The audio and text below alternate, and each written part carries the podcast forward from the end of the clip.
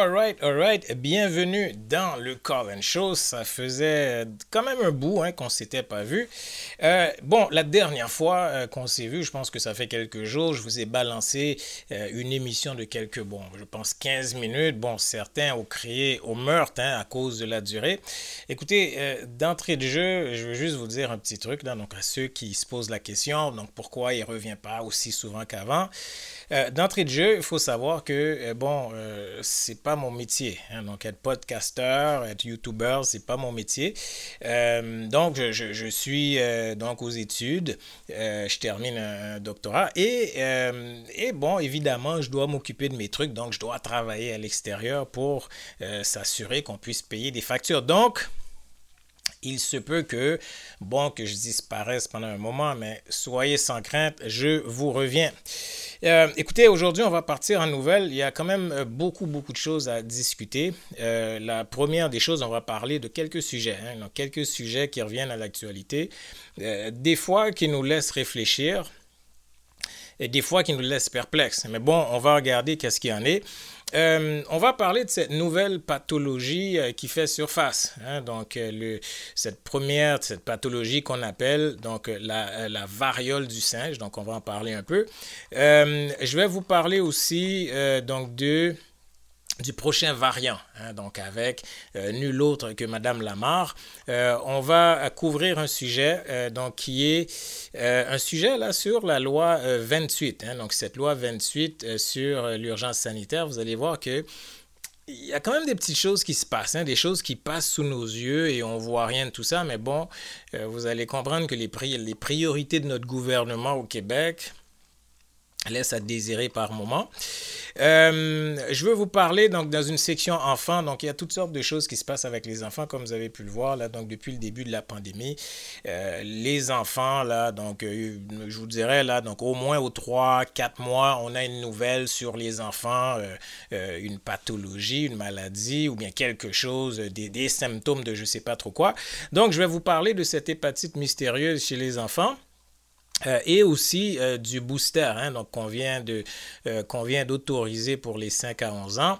et finalement, je vais conclure le dossier avec donc Pierre Polièvre. Donc certains d'entre vous là, donc vous posez des questions sur Pierre Polièvre. Donc j'ai trouvé un beau petit bijou de vidéo que je vais vous présenter. Euh, au moins, ça va répondre à quelques questions, en tout cas.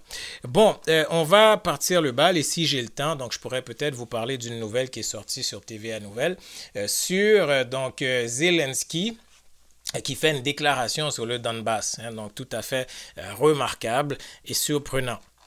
Ok, donc on va partir le bal tout de suite. Bon, on va regarder cette nouvelle. Euh, en fait, la nouvelle nous vient, euh, donc ça nous vient de partout, hein, donc c'est une nouvelle qui est sortie partout, mais je veux vous parler de cette nouvelle qui est sortie euh, dans TVA sur la variole du singe. Maintenant, vous en avez entendu parler, donc je suis certainement pas le premier à vous en parler. Ça fait déjà un bout que ça, ça circule, donc que les gens parlent. mais on va regarder rapidement ce truc de variole. Premièrement, premièrement, c'est assez drôle quand même que euh, de ce temps-ci, euh, on suit les variants, euh, maintenant une variole. Je pense qu'à chaque 2-3 mois, il y a quelque chose de nouveau qui se pointe et c'est toujours dans le domaine de la santé publique. Mais il me semble que c'est différent. Hein. Donc avant 2019, je voyais pas tout ça. Mais bon, la variole, donc l'article de TVA nous dit cinq choses à savoir sur la variole du singe. Hein? Euh, donc, c'est un article qui a été fait, euh, donc euh, ici écrit quand même, ça fait peut-être deux, trois jours, là. Donc, quelle est la date? Donc, on parle de l'article publié le 19, 19 mai 2022. Maintenant, qu'est-ce qu'on sait sur cette variole? Hein, donc, c'est ça la, question.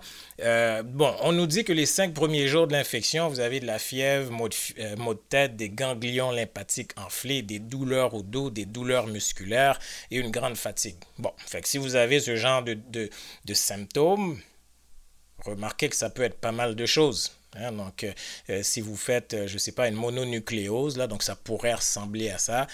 si le moindrement que vous êtes à veille d'attraper une grippe ou quelque chose, bon, en tout cas. Mais bon, c'est les cinq premiers jours.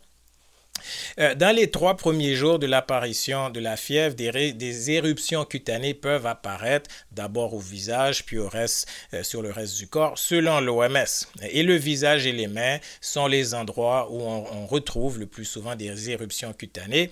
Dix jours après l'apparition des éruptions, celles-ci se transforment en petites ampoules remplies de liquide, puis en pustules pour enfin se transformer en croûte. Et là, vous avez quand même une panoplie d'articles qui sortent. Donc, euh, un autre article, là, donc on nous dit que la santé publique a dû faire le point. Donc, un autre article est, sorti. Donc, euh, cinq choses à savoir sur la variole, c'est celui-là. Donc, un autre article dit euh, variole du singe, point de presse. Donc, ça, c'est le, point de presse qui était attendu. et on nous parle dans cet article donc de 17 cas de variole. Euh, par la suite, le Daily Mail a une autre version euh, où ce que, euh, on nous parle donc des saunas gays et des bars gays où il y aurait eu là donc justement des éclosions de cette, de cette variole.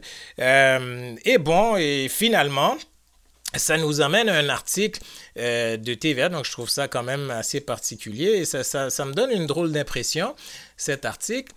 finalement, ça nous amène à l'article ici, euh, et vous allez voir où je m'en vais avec ça. Euh, variole du singe, deux premiers cas confirmés au Québec. Bon. Bon. Ça a l'air que on vient de commencer à faire le décompte. Vous vous rappelez, la dernière fois qu'on a fait des décomptes de ce genre, ça nous a amené à la vaccination. Maintenant, euh, on nous dit donc deux premiers cas de personnes infectées par la variole du singe au Québec ont été confirmés jeudi, indique le ministre de la Santé et des Services sociaux. Bon, maintenant l'article a été écrit donc le 19 mai, excusez-moi, à 20 heures à ce stade-ci, il y a probablement plus de cas. Mais euh, lorsque j'ai lu et j'ai commencé à lire ces articles, je vous dirais que la première question que j'avais en tête, c'est euh, où est-ce que ça va nous amener tout ça? Hein, parce que la variole est supposée, bon, c'est quelque chose qui est supposé être disparu depuis un bon bout. Euh, mais non, euh, donc il semble qu'on a une nouvelle forme de variole, variole du singe. Hein.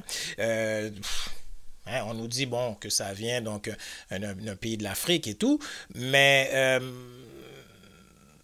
bon, quel est le buzz de cette variole du singe-là On commence à faire le décompte. Et là, lorsqu'on fait le décompte, là, excusez-moi, on parle quand même de quelques cas sur plusieurs millions. Bon, vous, voyez où je m'en vais avec ça, parce que la dernière fois qu'on a fait des décomptes, la dernière fois qu'on a, commencé à capoter dans ce sens, euh, on s'est retrouvé avec une obligation vaccinale euh, nous empêchant d'aller dans les lieux de sport, nous empêchant d'aller au resto, peu importe, euh, si on n'était pas vacciné. Je, rappelle une situation, bon, maintenant on ne va pas comparer les deux, mais bon, le tout avait commencé dans ce genre de vibe, comme diraient les jeunes. Et euh, je me suis dit, je, vous, assure que c'est vraiment, vraiment ce qui s'est passé. Je me suis dit en lisant la nouvelle, j'espère qu'ils ne vont pas nous emmener dans une histoire de vaccination. Bon, j'ai attendu. Et là, euh, là euh, je tombe sur cet article. Hein, donc cet article du CBC qui nous dit, attendez, euh, l'article du CBC, euh, et ça m'a quand même assez surpris, mais bon, euh, voilà, c'est notre réalité. L'article du CBC nous dit UK to offer smallpox vaccine shots to health workers as monkeypox spread in Europe. Donc, au Royaume-Uni, donc ils vont offrir le vaccin pour la variole. donc le vaccin pour la variole aux employés de la santé. Quand même drôle. Ah Et vous savez que ce qui se fait au UK, ce qui se fait au Royaume-Uni, généralement la tendance suit un peu partout. C'est-à-dire que ça aboutit euh, bon aux États-Unis et ça fait son petit passage au Canada, au Québec. On va devoir suivre ce dossier et voir où ce qu'ils vont, où ce vont s'en aller avec tout ça, parce que de toute évidence, ils sont mis à avoir un petit quelque chose, hein, une variole du singe. Hein, donc, on va suivre le tout. Maintenant, heureusement, euh, c'est une maladie qui, normalement, on dit qu'elle se guérit euh, euh, d'elle-même. Hein, c'est-à-dire que vous... Et les, articles sont clairs, hein, donc c'est pas, on n'est pas dans la conspiration. bon, il n'y a pas vraiment de remède pour la variole en tant que telle. mais bon, il y a un vaccin. Hein, et on veut utiliser ce vaccin en Europe, en tout cas pour les employés euh, de la santé, quand je dis en Europe, donc au UK, excusez-moi. Donc, euh, dossier à suivre. Un dossier à suivre. Voyons voir où ce que tout ça va nous mener. Maintenant, j'espère qu'on ne va pas commencer à capoter et commencer à déclarer une épidémie, une pandémie de variole du singe. On va suivre le dossier, mesdames et messieurs. Hein, donc, avec ce qu'on vient de voir avec cette crise sanitaire pour le coronavirus, je vous dirais que les gens commencent à être un peu euh, hein, aux aguets, hein, comme on dirait. Euh, donc, on va, donc, voilà pour le sujet de la variole. Donc, euh, histoire à suivre. On va continuer, on va prendre le prochain dossier, donc c'est le dossier euh, des variants, hein, donc euh, des variants dominants. Et c'est un article euh, qui a été publié, je pense, le 18, hein, il y a quelques jours, mais je voulais quand même vous en parler, hein, parce qu'on a un nouveau phénomène au Québec que je pourrais appeler le phénomène Madame Lamar, qui semble être d'une importance considérable au Québec. L'article nous dit quel sera le prochain variant dominant? Publié le 18 mai 2022, il y a quelques jours. Maintenant, euh, ce qui est particulier là-dedans, c'est qu'on apprend que Madame Lamar a un segment dans les nouvelles. Euh, donc, c'est quelque chose qui m'a frappé, une des premières fois que ça m'a frappé, parce qu'on la voit depuis quand même deux ans. Et je me suis dit, euh, bon, le coronavirus, tout ça commence à se calmer. Bon, on n'a plus besoin vraiment de Madame Lamar pour nous parler. Bon, mais non, Madame Lamar a un segment euh, dans euh, les nouvelles, donc c'est un segment qui l'appartient. Euh, donc, ce qui me pose, ce qui m'amène à me poser la question, mais c'est quoi le rôle de Madame Lamar au Québec? Je veux dire, Pierre Bruno présente les nouvelles. Donc, on, on connaît Pierre Bruno, donc d'ailleurs, il prend sa retraite et tout, mais bon, Pierre Bruno présentait les nouvelles. On connaissait Pierre Bruno pour quelqu'un qui présente les nouvelles. Bon, on a des animateurs, on a des comédiens, c'est quoi le rôle de Madame Lamar? Il semble que Madame Lamar soit, bon, je sais pas, c'est-tu la mère des Québécois, donc il leur dit quoi faire? Je, me pose la question. Maintenant, je, je n'entends pas, je n'insinue pas insulter la Madame. Je, pose la question. Hein. Donc, mesdames et messieurs, euh, mais bon, Peut-être que vous pourriez me donner quelques éléments de réponse. Donc peut-être que c'est une scientifique en titre au Québec, je ne sais pas. Euh, je ne peux pas dire qu'elle est médecin, donc c'est une pharmacienne. Hein? Mais bon. Euh, l'article nous dit que, euh, parce que là on surveille les variants, hein, donc on va revenir aux choses sérieuses. Les variants sont surveillés et on nous dit dans cet article, les variants de la COVID sont nombreux. Autrement dit, ils sont en train de vous dire que, écoutez, si vous pensez que vous avez fini avec cette histoire de coronavirus et de variants, c'est pas ça, là. On n'est pas sorti du bois. Et ils disent, mais trois sont surveillés plus étroitement en raison de leur grande transmissibilité. OK. On va, on va réfléchir un peu à ça. Les trois sont surveillés étroitement en raison de leur grande transmissibilité. On ne dit pas euh, de leur virulence. Hein? De leur virulence, c'est-à-dire qu'à quel point c'est virulent, que c'est dangereux. Mais transmissibilité, si un variant se transmet à tout le monde, un peu comme la grippe, hein? donc à chaque année, on avait des, des, grippes qui, circulaient et tout. Il n'y a personne qui capotait avec ça. Mais là, euh, on est rendu à s'inquiéter parce qu'il y, y, a une grande transmissibilité. En fait, la transmissibilité, souvent, c'est ce qui vous permet d'aller chercher votre immunité collective. Si vous n'avez pas une transmissibilité quelconque, donc c'est quand même assez difficile d'aller chercher l'immunité parce que bon, les gens ne l'attrapent pas, donc les gens ne s'immunisent pas. La question des virus et de leur propagation, il y a comme quelque chose qui a changé, un paradigme qui a changé.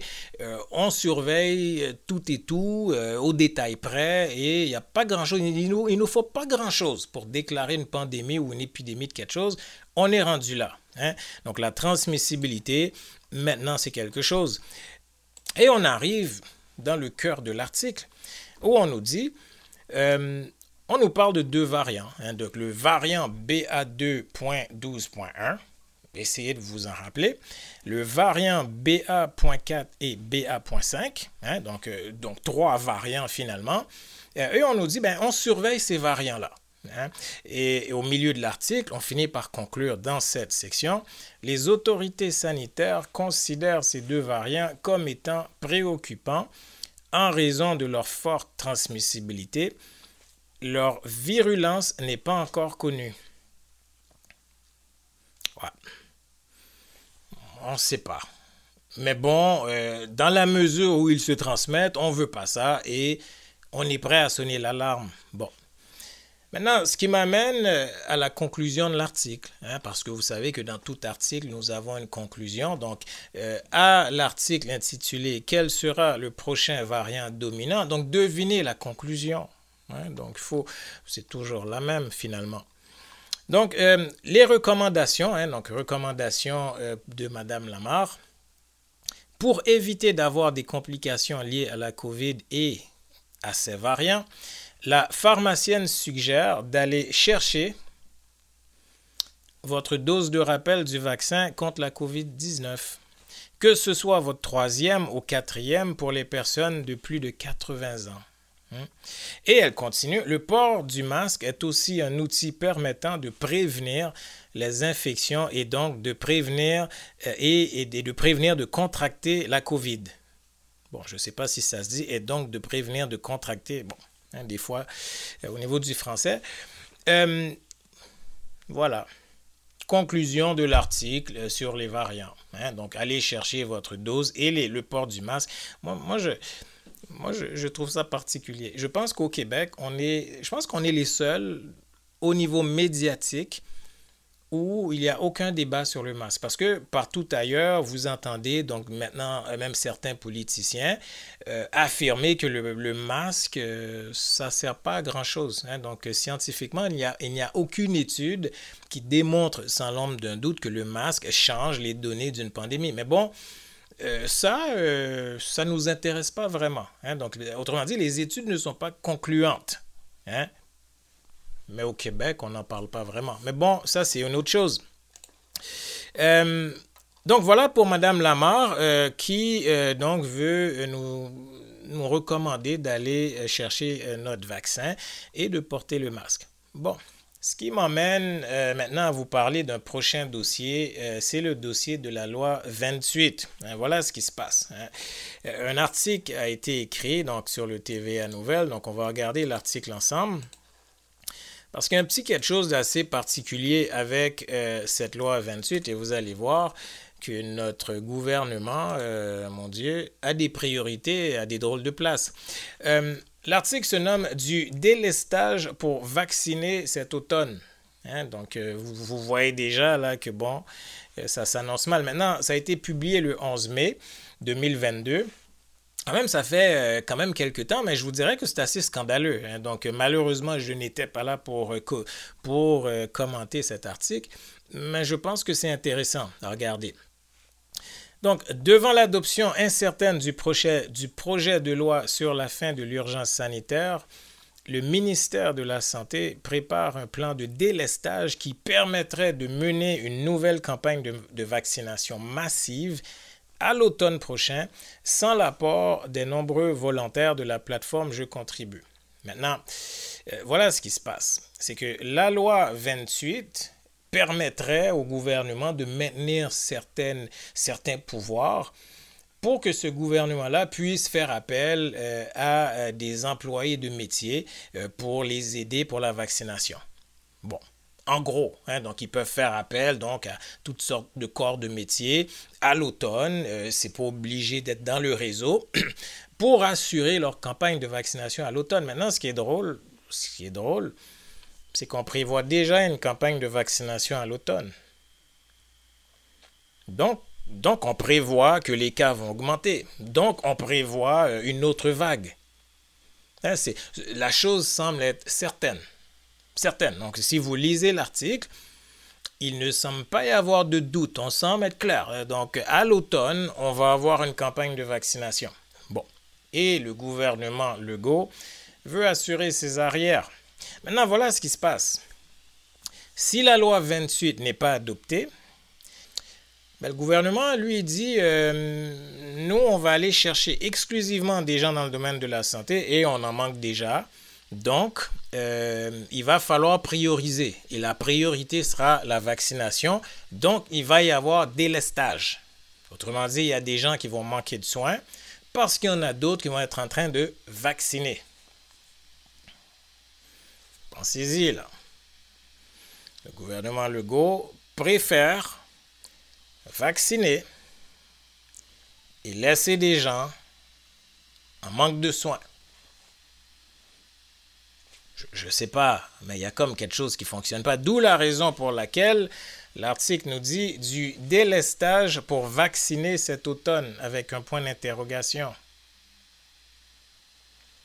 À un moment donné, il va falloir qu'on se réveille, guys. Il y a quelque chose qui ne fonctionne pas là. Maintenant, le gouvernement fait les choses de manière ouverte. Hein. Donc maintenant, c'est ouvert. On vous dit, bon, nous, on a une, on a une campagne de vaccination qui s'en vient. Donc euh, euh, la roue va recommencer à tourner. Essentiellement, c'est ce qu'ils nous disent. Mais j'ai trouvé l'article particulier euh, et il semble que personne ne dit rien. Mais ça, c'est un scandale.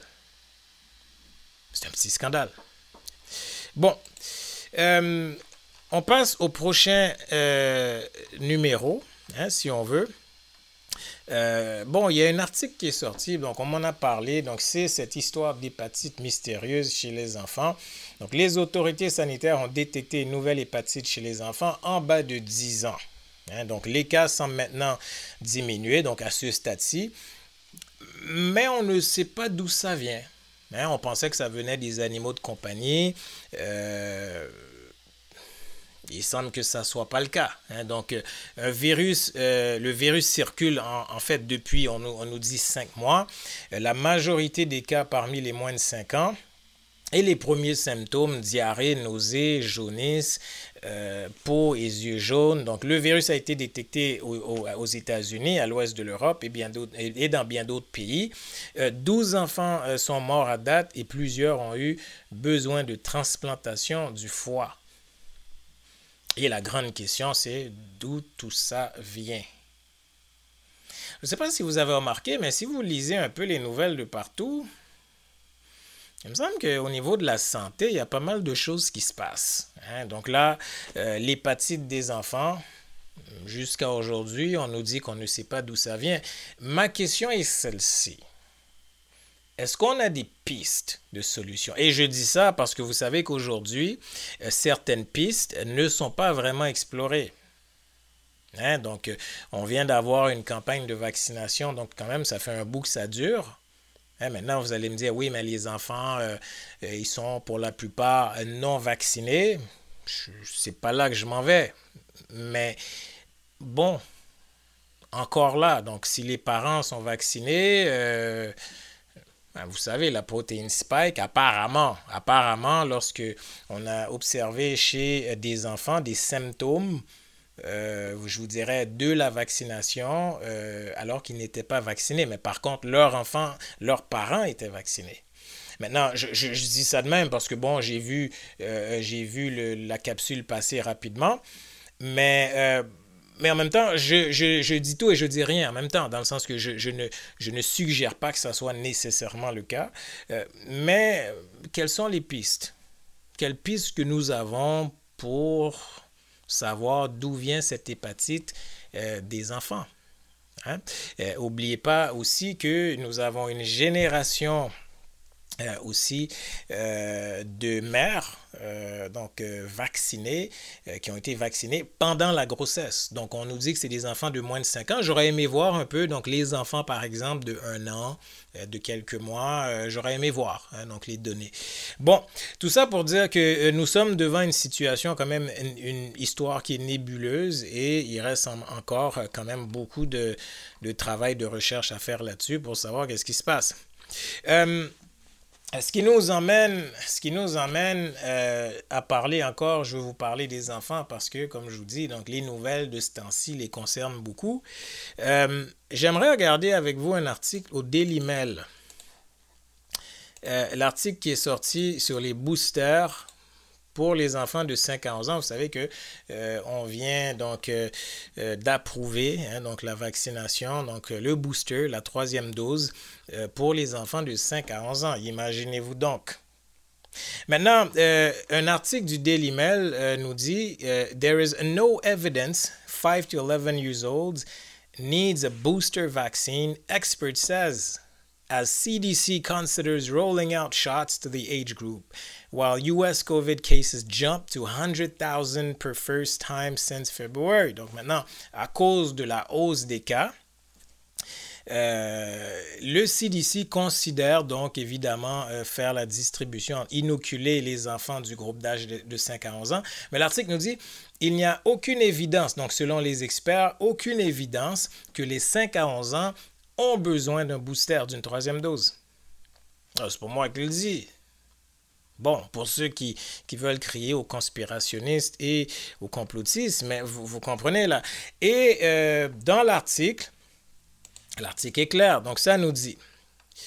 Euh, le docteur euh, Monica Genzi, et là je vous fais la traduction, nous dit il n'y a aucune évidence démontrant que les vaccins protègent les enfants de la forme symptomatique de l'infection COVID.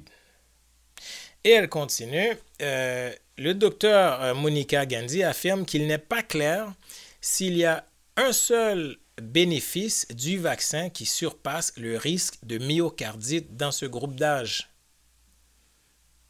Autrement dit, là, euh, vous vaccinez euh, votre enfant de 5 à 11 ans, il n'y a aucune preuve qu'il y ait un bénéfice quelconque pour cet enfant. Par contre, il est possible que vous venez de vous acheter une myocardite. Non, les risques sont là. Je, je, je n'invente rien. Maintenant, si vous dites, ah ben moi, il n'y a pas de problème, euh, je, je, peux endosser un risque de 1 sur quelques centaines de milliers, ou bien peu importe la, la statistique. Si vous êtes prêt à endosser ça, il n'y a pas de problème. Donc ça, c'est votre décision. Mais euh, ça ne peut pas être plus clair. Hein? Donc, je, je, vais vous le lire en anglais pour ceux qui veulent être certains. Donc, ça dit, Dr. Monica Ganzi said there is no evidence that the jabs protected children from symptomatic COVID infections.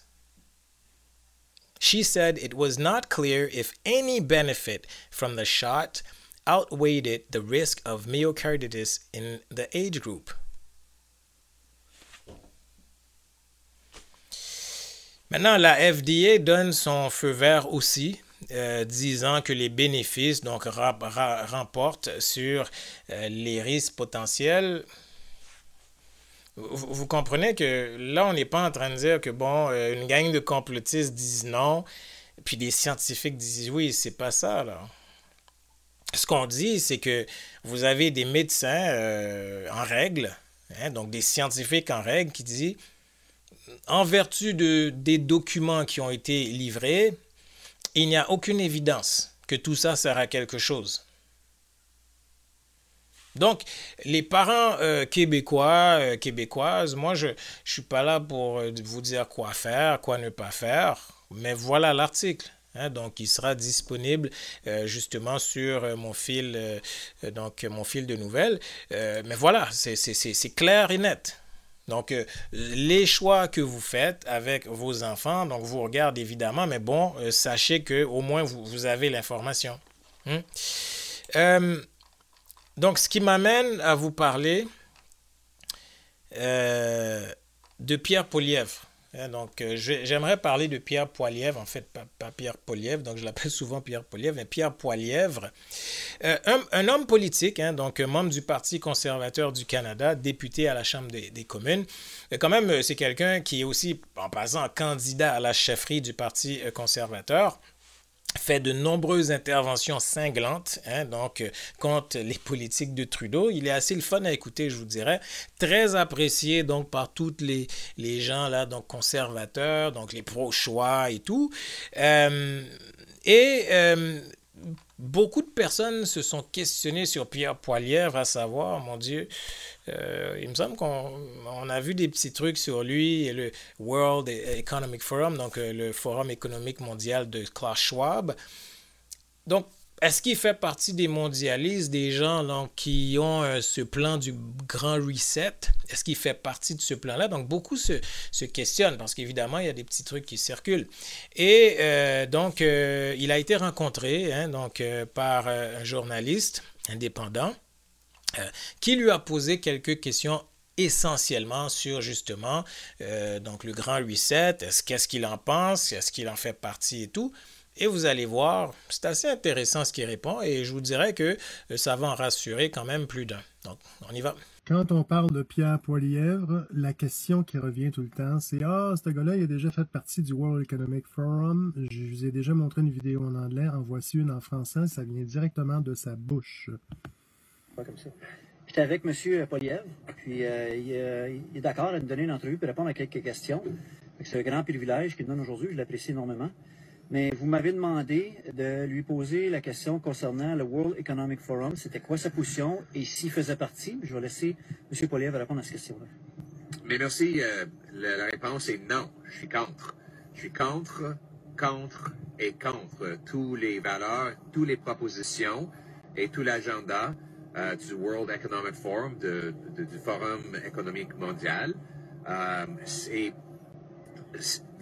peut-être vous me connaissez pas de, niveau personnel. Alors, vas-y, regardez tout ce que j'ai dit pendant 17 ans au Parlement et demandez s'il y a une chose où je suis d'accord avec cet organisme-là. Vous allez trouver aucun exemple. Je suis contre leur proposition, euh, contre leur agenda socialiste. Euh, je suis contre euh, les propositions qu'ils ont fait. Et quand ils ont proposé le, Great Reset, j'ai parlé contre ça.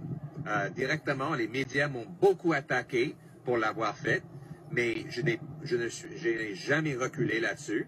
Euh, et quand ils ont dit que vous, allez perdre toute votre propriété et que vous allez être heureux, je, l'ai condamné à la Chambre des communes. En fait, je suis l'un des seuls députés à la Chambre des communes qui ont condamné cet organisme-là euh, à la Chambre des communes, pas juste sur les réseaux sociaux.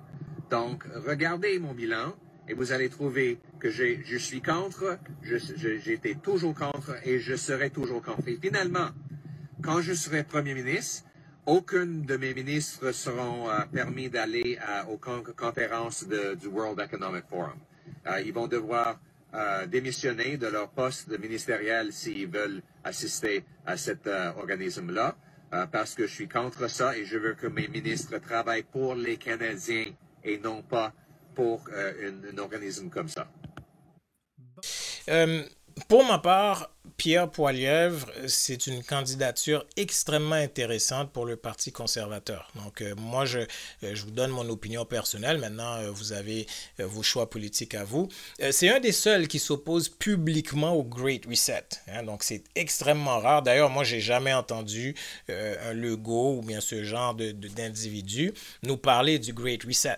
Hein. donc, ces gens-là, ils font comme si de rien n'était. Ça n'a jamais existé. Ça, bon, hein, vous comprenez bon, maintenant, pour moi, bon, ça me fait dire quand même que c'est un bon candidat, un bon candidat à suivre. Mais bon, vous savez, c'est un politicien pareil, il faut garder les yeux ouverts. Les politiciens, des fois, ont tendance à, hein, changer de chemise par moment. Mais bon, euh, jusque-là, je vous dirais, on va garder un œil avec Pierre Poilievre, mais je vous dirais, euh, personnellement, il, me, commence à me mettre un peu plus en confiance. Hein, donc, euh, voilà. Euh, ce qui m'amène à vous parler du dernier dossier. Donc, le dernier dossier que je vais courir avec vous, c'était cette histoire d'Ukraine. Hein. Je ne peux pas ne pas vous parler de l'Ukraine, hein, parce que beaucoup de personnes euh, euh, en parlent, les médias en parlent tous les jours. C'est l'histoire de prédilection qui a remplacé la COVID-19. Donc, je ne peux pas ne pas vous en parler.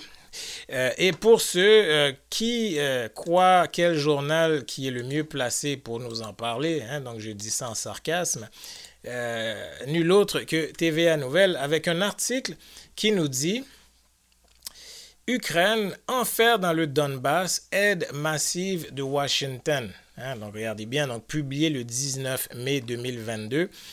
La raison pour laquelle j'ai pris cet article, c'est que Volodymyr euh, Zelensky, le président de l'Ukraine, il fait une petite affirmation quand même assez loufoque. Hein.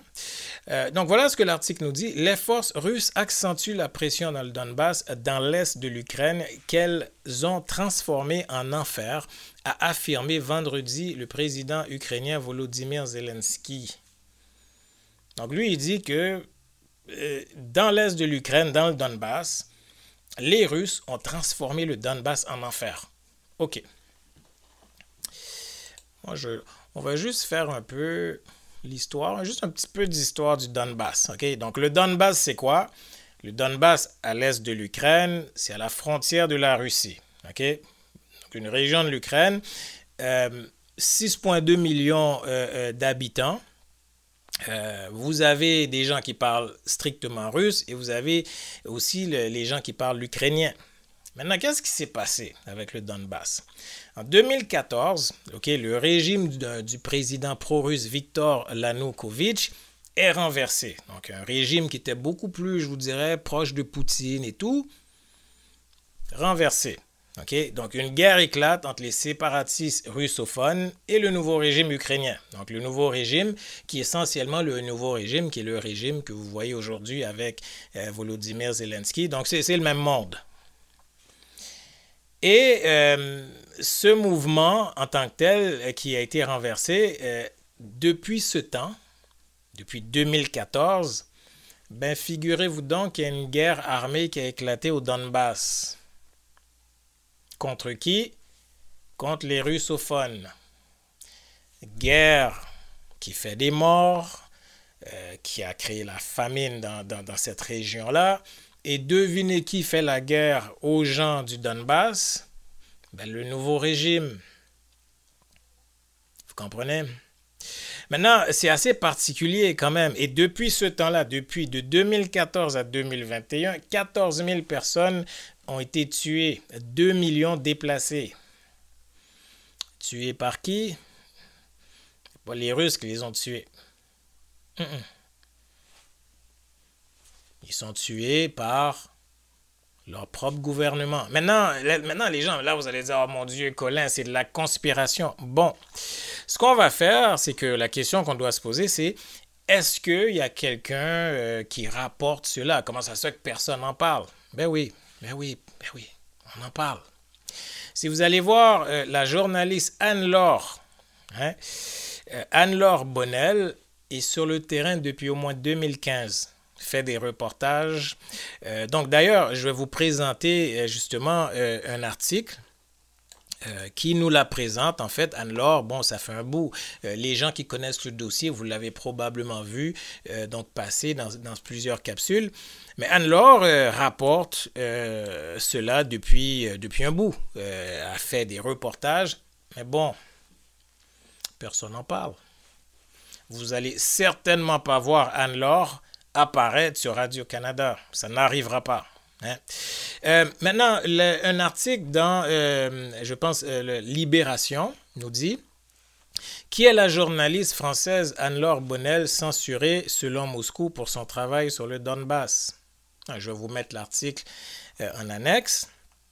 Lors d'un passage très remarqué au CNews, la reporter a dénoncé des crimes contre l'humanité commis par par les Ukrainiens dans le Donbass, évoquant notamment 13 000 morts depuis 2014. Mhm. Euh, elle est là avec caméra à main, hein, donc vous avez donc des images qui circulent. Est-ce que vous risquez d'entendre une telle histoire? Euh, oubliez ça. Oubliez CNN de ce monde, oubliez ça, vous n'allez rien attendre de cela. Mais pourtant, Vladimir euh, Zelensky, excusez-moi de mal prononcer son nom, est capable de dire que cette région de l'Ukraine, hein, que les forces russes ont transformé en enfer. En passant, euh, vous pouvez voir aussi, hein, circuler euh, des vidéos qui montrent les euh, les forces russes, hein, donc les gens de l'armée russe distribuer de la nourriture au Donbass. Parce que, euh, évidemment, le narratif de Poutine est différent. Hein. Donc, lui, euh, Poutine évoque l'idée que, bon, il a besoin d'aider justement les Russes au Donbass. Donc, ils envoient de la nourriture, ils envoient, euh, donc, ils envoient des, des soldats pour porter main forte à ces gens-là. C'est quand même un narratif assez différent de ce qu'on a l'habitude d'entendre. Mais bon, comme quoi, il faut avoir deux versions. Hein. donc pour ceux qui se disent, mais bon, c'est quoi cette histoire? C'est quoi cette histoire? Comment ça se fait qu'on n'entend rien de tout ça? On n'est pas prêt d'en entendre parler de cette façon. Et ça, je peux vous le dire. Donc, euh, histoire à suivre. Mais bon, lorsque vous lisez ce genre de choses dans les nouvelles, donc euh, euh, il faut prendre ça avec un grain de sel. Hein. donc, cette histoire qui dit Ukraine enfer dans le Donbass, aide, massive de Washington, la déclaration de Zelensky, personnellement, c'est un fake news. Un fake news, fake news. Écoutez, donc voilà pour euh, l'émission d'aujourd'hui. Donc, on, quand même, on approche, on, a dépassé le cap des 30 minutes. Euh, n'oubliez pas, hein, donc, n'oubliez pas euh, de, participer au concours que, dont je vous ai parlé.